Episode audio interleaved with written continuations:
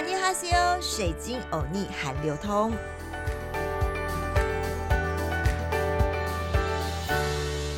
马尼哈西欧，欢迎来到好听 FM 水晶欧尼韩流通，我是水晶主播 Crystal。这集呢，可能是无论韩国人还是台湾人，这回都同仇敌忾呀。怎么说呢？在上周的白宫，针对全球车用晶片荒，紧急找了各国的半导体业者和车业业者，针对晶片荒开了第三次的紧急会议。尤其车用晶片荒如果没有解决的话呢，可能会造成交车和汽车产业全球的危机。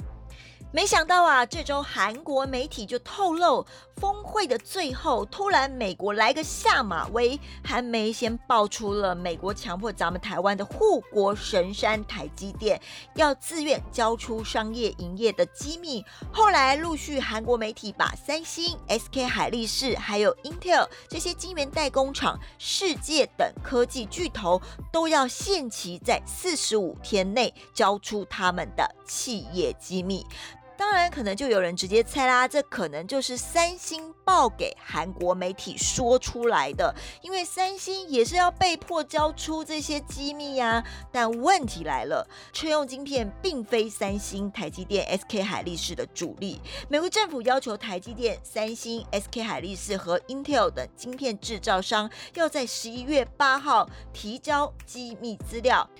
美国的说法啊，是说要找出造成全球晶片短缺的原因，因为美国希望业者能提供的资料包括了客户名单、库存状态，还有未来的生产计划。哎，这么机密的东西，要这几家这个晶圆代工的巨破都交出来。芯片产业的客户资料可是最高机密，一旦公布，可能对广泛的商业活动造成重大影响。此外，库存和生产数据公布之后，可能对晶片的价格会产生重大的冲击。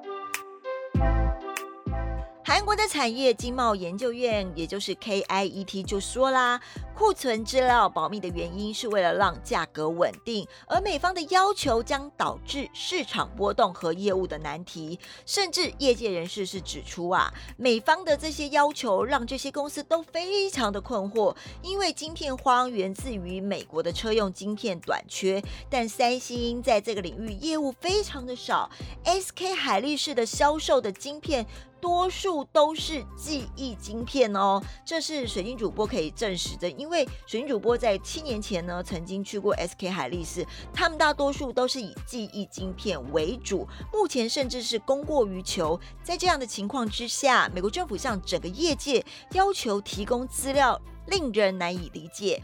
而要求咱们的护国神山台积电这些机密资料也是非常的扯，因为虽然台湾的台积电和三星是亚洲两大晶圆厂，全球市占七成，但台积电在车用晶片的市场只占百分之四，哎，为何会被盯上呢？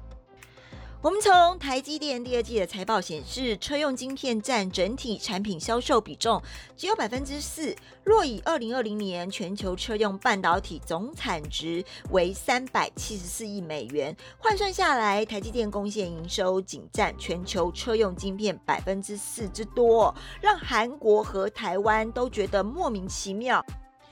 美国说要解决车用晶片荒，但为什么全部的这些机密资料都要交出去呢？让韩国和台湾等半导体的企业等于接下了一个烫手山芋的难题。令大家火大的是，美国这一回是来硬的，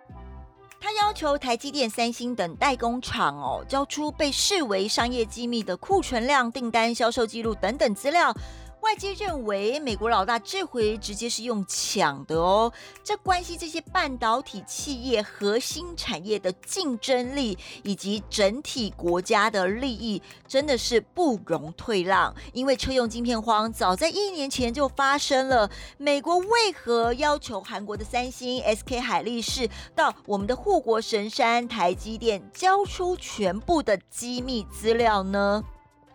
更何况这几家半导体的晶圆代工在车用晶片上代工极少，美国强势的强迫这些企业交出所有的库存量、订单、销售记录等等资料。第一，有可能是美国有可能要拿回半导体全球的主导权优势。第二，外界也分析，如果他把台湾台积电以及韩国三星。SK 海力士的这些资料私下给了 Intel 呢？台积电、三星就没有价值了吧？别总说护国神山要跟三星 PK 了，重要机密资料都被看光光了，台韩半导体之争也不用在那边 PK 来 PK 去了。为了解决全球的晶片荒，美国要求台积电和三星等企业四十五天内要交出半导体供应链的库存及供应数据。根据韩国媒体的报道。美国商务部长雷蒙多二十三号全球半导体峰会中提到，政府要更多有关晶片的供应链的讯息，以提高处理晶片危机的透明度，甚至可能引用国防生产法来强迫这些企业就范哦，强迫交出相关资料。不过，目前咱们的台积电是表示不会透露个别客户的商业机密资讯，这就是我们的台积电。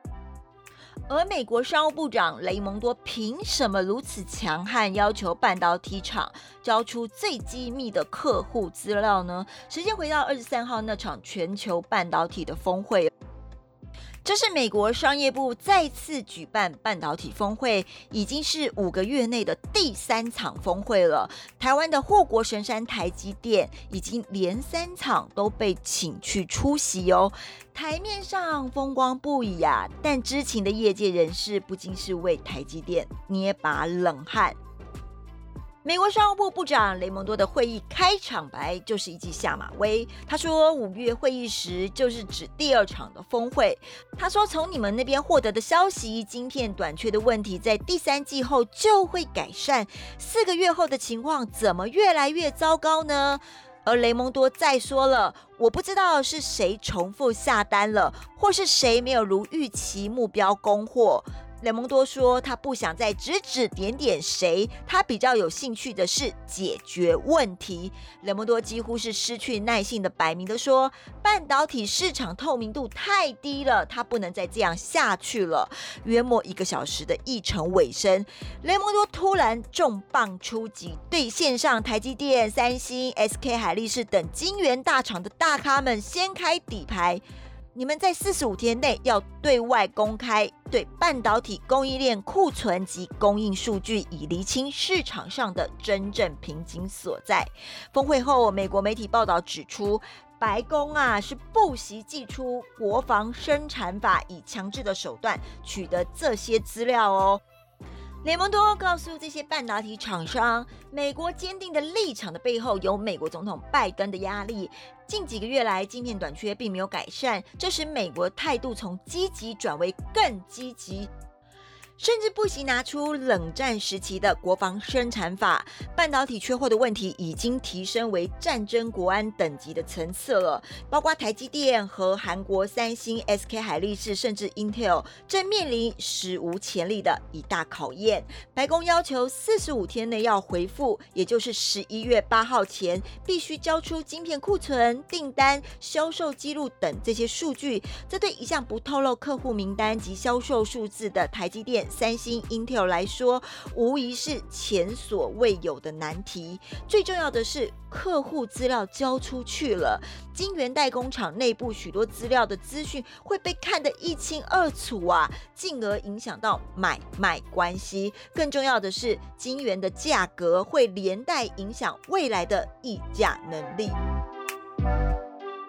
虽然台积电和三星是亚洲的两大晶圆厂，全球市占占了七成，但车用晶片的代工是少之又少。美国下了最后通牒，厂商若是不配合，我们有的是办法。十一月八号就是交件日，看来美国对于能不能拿回半导体全球的主控权相当的急迫，这也让台韩两国半导体的代工厂。最近啊，恐怕想破头、伤透脑筋。在每一集最后，我们都会教大家一句简单的韩语。今天的轻松学韩语时间要教大家的就是半导体的韩文怎么念。韩文的半导体就念 pan d u c pan d u c 这就是半导体的韩文发音。